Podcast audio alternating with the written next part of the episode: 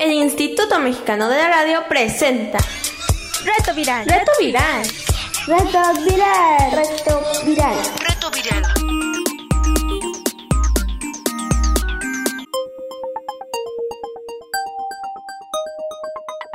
Reto Viral.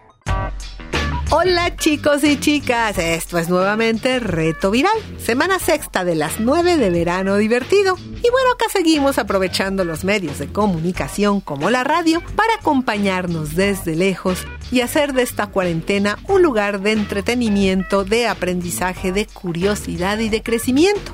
Y ya estamos aquí una vez más por esta estación, a través de la red de radios del IMER, Instituto Mexicano de la Radio, su servilleta higiénica y desinfectada Irma Ávila Pietrasanta, con invitados especiales vía telefónica. El día de hoy estarán con nosotros nuestros amigos Gerardo y Vane. Y bueno, este es el programa 81 de Reto Viral. Vamos a platicar hoy de discriminación, pero de un tipo de discriminación específica, de discriminación por pobreza.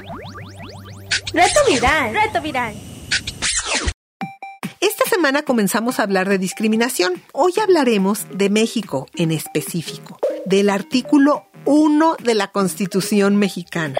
Además de señalar que México es una nación pluricultural y reconocer que los grupos indígenas son los primeros habitantes de nuestro territorio, lo cual hace ridículo el racismo de muchos mexicanos, la Constitución se modificó hace algunas décadas específicamente para proteger la discriminación.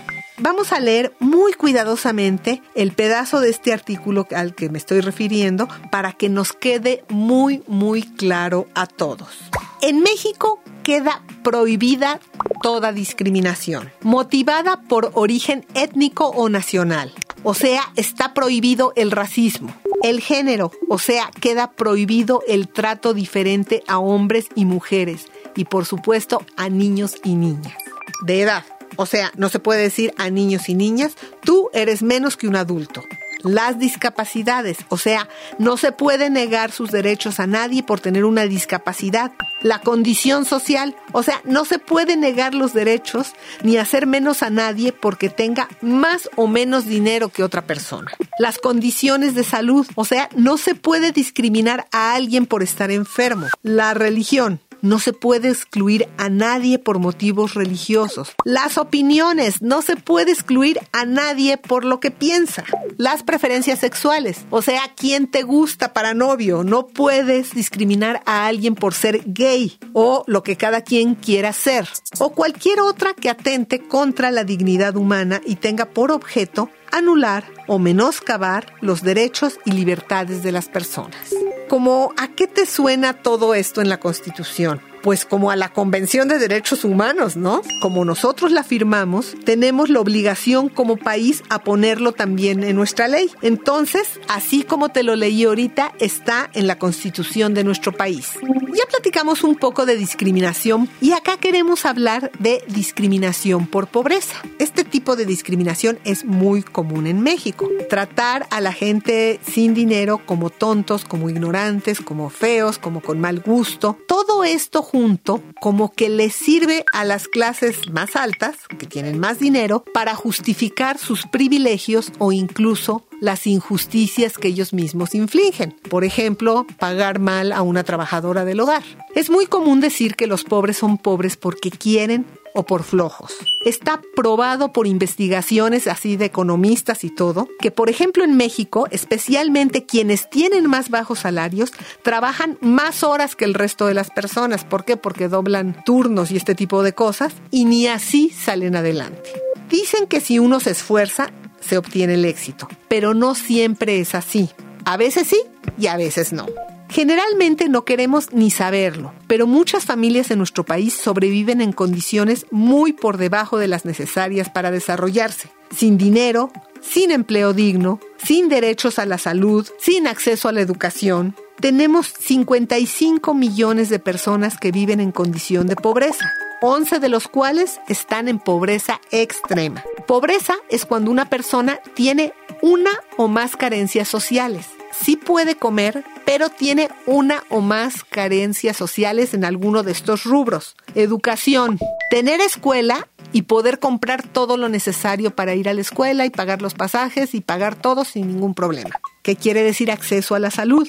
Tener servicios médicos para cuando los necesites, ya sea públicos o privados, pero poder tener un médico. Seguridad social. Por ejemplo, tener jubilación, saber que cuando seas viejo vas a tener un dinero que te va a permitir vivir cuando ya no puedas trabajar. Calidad y espacios en la vivienda, o sea, no vivir todos amontonados, tener una casa que te permita una vida digna y saludable, con habitaciones separadas para los hijos, para los padres y este tipo de cosas. Servicios básicos en la vivienda, o sea, que la vivienda tenga agua, tenga luz y por supuesto la primera, que es acceso a la alimentación, poder comer. Entonces, si el ingreso de una familia no alcanza para cubrir todas estas necesidades, entonces podemos clasificar esta familia dentro del rubro pobreza. Y bueno, ¿qué creen? 55 millones de mexicanos de los 120, que es una barbaridad, están en este caso. Está además la que es peor, que es la pobreza extrema. Hablamos de pobreza extrema cuando el ingreso de la familia es tan bajo que aún si dedicase la totalidad del ingreso, sin contar pasajes ni nada, solo a alimentarse, no sería capaz de alimentarse sanamente. Porque ustedes saben que alimentarse sanamente a veces es más caro que alimentarse con comidas menos saludables. Y de estos tenemos 11 millones en México. Y ojo, ahora con el coronavirus se teme que vaya a subir a 16 millones. Entonces, pues estamos hablando de que más de la mitad de la población de este país vive en la pobreza. Al nacer en un hogar pobre o en pobreza extrema, los niños no pueden desarrollarse de la misma manera. Por ejemplo, como no comen bien, se duermen en la escuela, se tienen que levantar más temprano porque tarda más el camión en llegar hasta su casa, no tienen para comprar todos los útiles, si se enferman no tienen para medicinas, en fin, hay una serie de circunstancias que les ponen más difícil aprender en la escuela y luego son calificados de menos inteligentes, cuando lo que han tenido son menos oportunidades. Discriminar permite, por ejemplo, justificar el poco pago por sus servicios a la gente pobre o excluirlos de ser contratados, por ejemplo, por su apariencia física diciendo que no tienen buena presentación. Encima de la situación que viven se les llaman chairos, chachas, prietos, marginales, gatos. Son insultos que reflejan agresiones a las personas que tienen menos dinero y que hacen alusión a su forma de vestir, a su cultura, a sus modos de vida, calificándolas como inferiores. Frases como lo bajaron del cerro a tamborazos o la mona, aunque se vista de seda, mona se queda, reflejan también los prejuicios que les permiten a algunos sentirse por encima de los demás.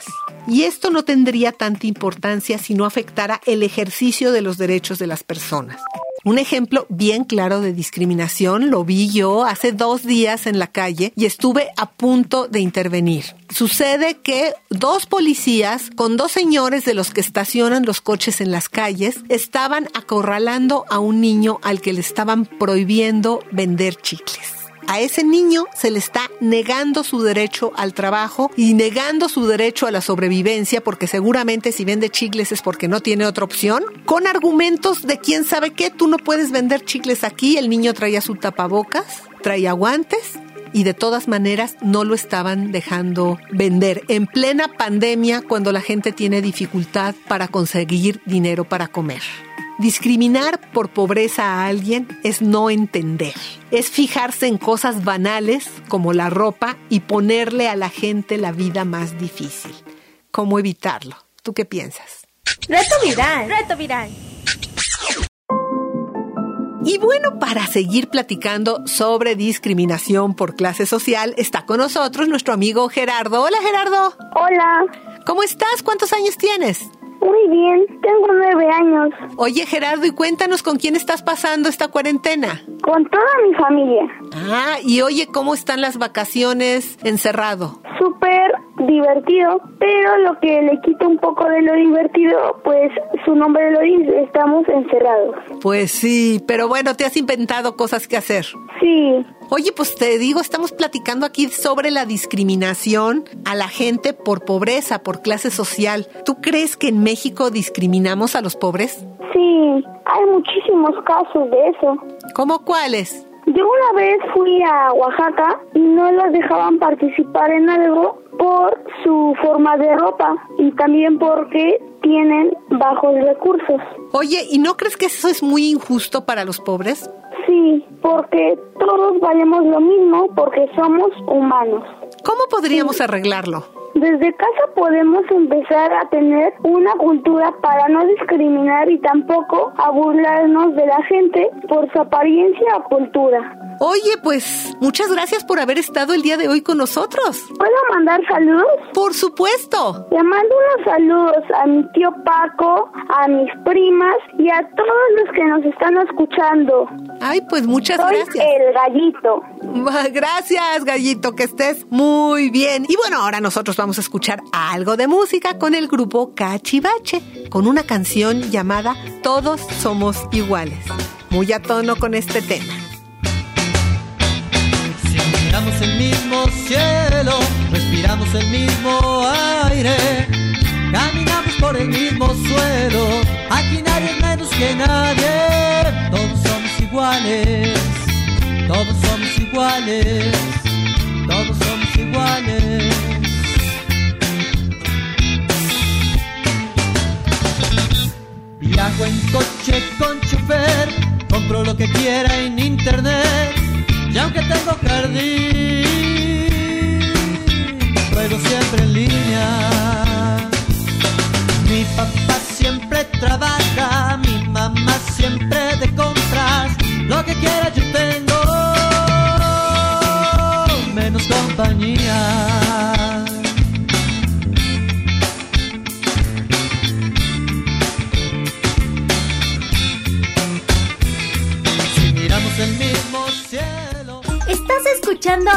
Viral.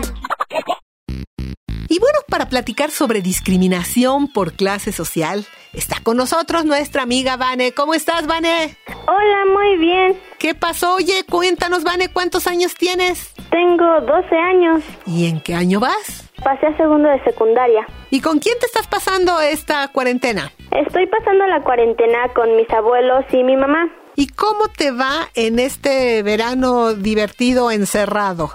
Pues yo diría que bien porque a veces me pongo a armar rompecabezas con mis abuelos mientras mi mamá trabaja y a veces le ayudo a mi abuela con las recetas de mi abuela. ¿Tú crees que en México discriminamos a los pobres? Pues sí, hay muchos casos donde se discrimina a la gente por su raza o por su economía o por su religión. ¿Cómo qué ejemplos, qué cosas has visto?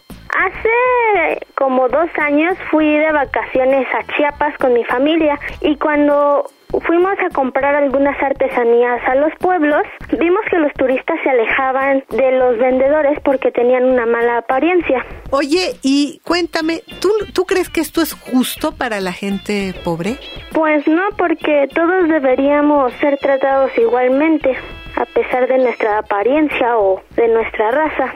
Oye, ¿y cómo podríamos arreglarlo? Pues creando más programas culturales para las personas que viven ahí y distribu- distribuir información sobre cómo no se debe discriminar a las personas. Oye, pues Vane, muchísimas gracias por haber estado el día de hoy con nosotros. Gracias a ti, Irma. Que estés muy bien, chao. Bye. Y bueno, nosotros vamos a regresar a la música con algo más del grupo Cachivache. Esa nube negra anuncia el aguacero, a taparse todos que moja parejo. Gota gota comienza a llover, gota gota se siente caer el aguacero. El aguacero. Esa nube negra anuncia el aguacero. Tápate un oído porque viene un trueno. Gota gota comienza a llover. Gota gota se siente caer el aguacero. El aguacero. Esa nube negra anuncia el aguacero. A correrle todos que no traen sombrero. Gota gota comienza a llover. Gota a gota se siente caer el aguacero. el aguacero.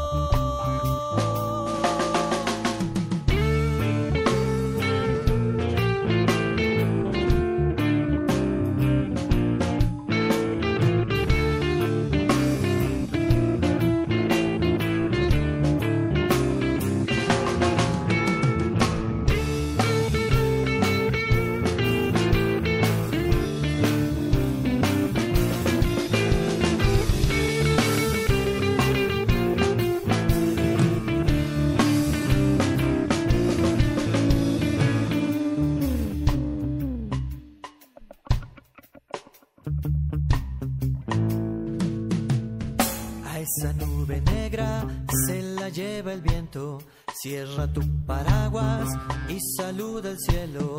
Gota gota termina esta vez, gota gota se marcha después el aguacero. El aguacero se ha marchado ya con todo y sus truenos, pero volverá si se nubla el cielo.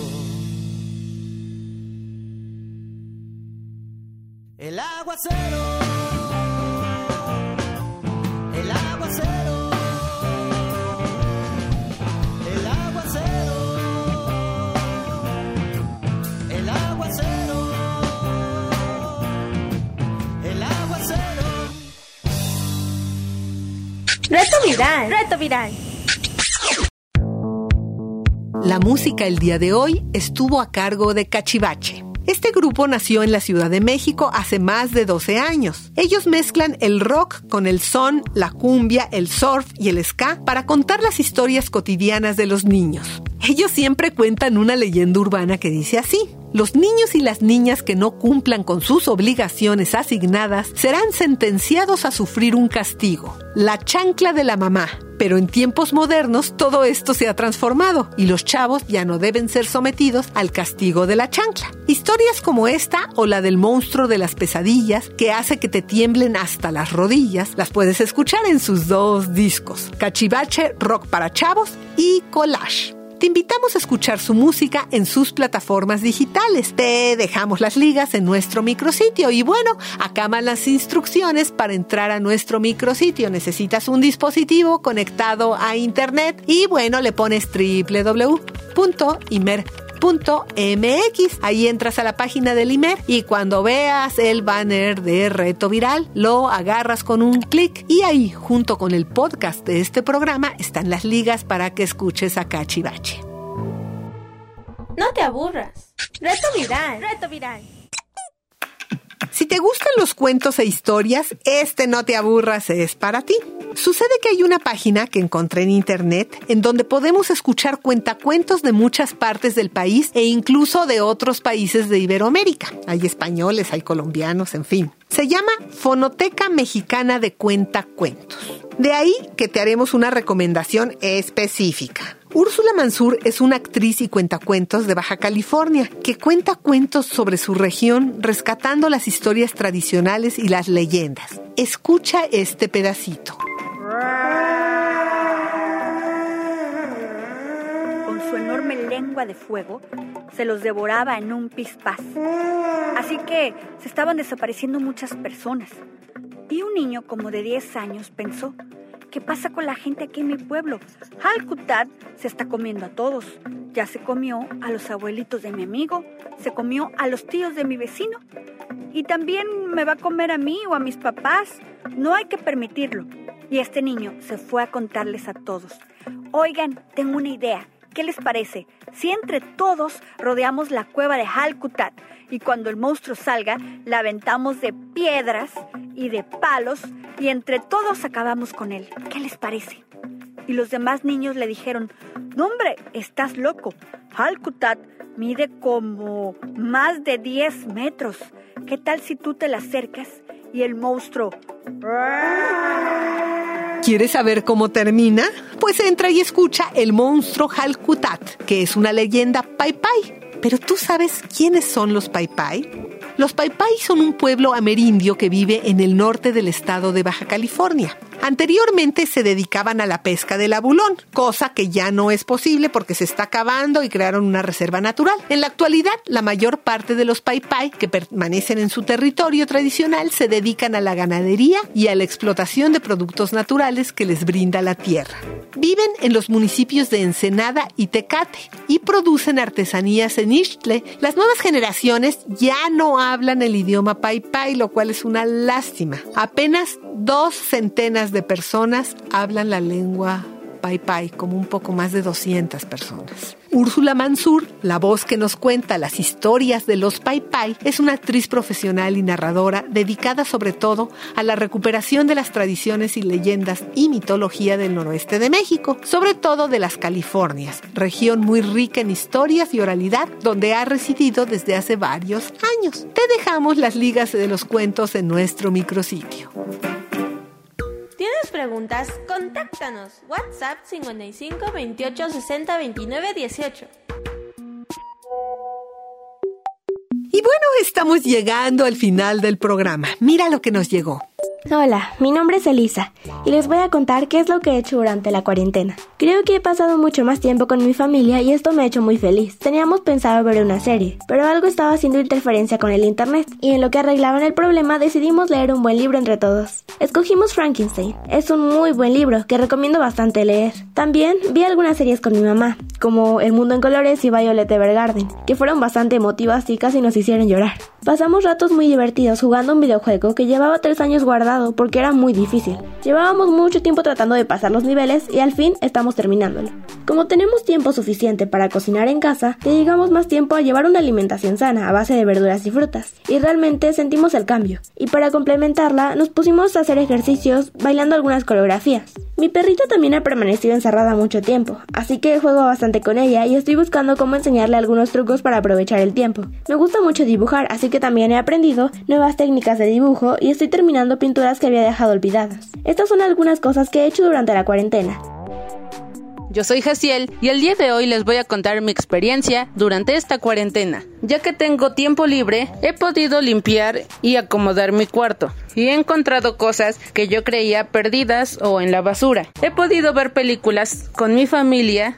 Además, he podido platicar con mis amigos y jugar con ellos. También he tenido tiempo para terminar de armar todos los legos que tenía pero no había podido armar. Y he podido jugar y cuidar a mis gatos. Esto es todo lo que he realizado durante esta cuarentena. Recuerden lavarse las manos constantemente, cuidar su higiene personal y recuerden, quédense en casa. Adiós. Los invitamos a que ustedes también nos envíen sus mensajes. Llámanos al teléfono de Reto Viral ¿Tienes preguntas? Contáctanos. WhatsApp 55 28 60 29 18.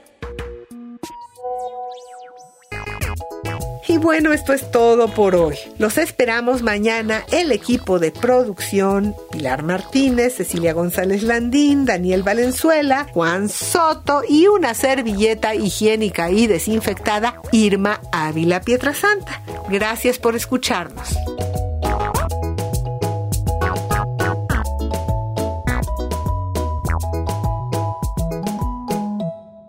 El Instituto Mexicano de la Radio presentó Reto Viral. Reto Viral.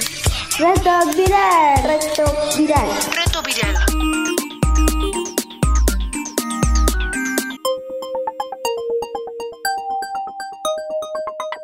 Reto Viral.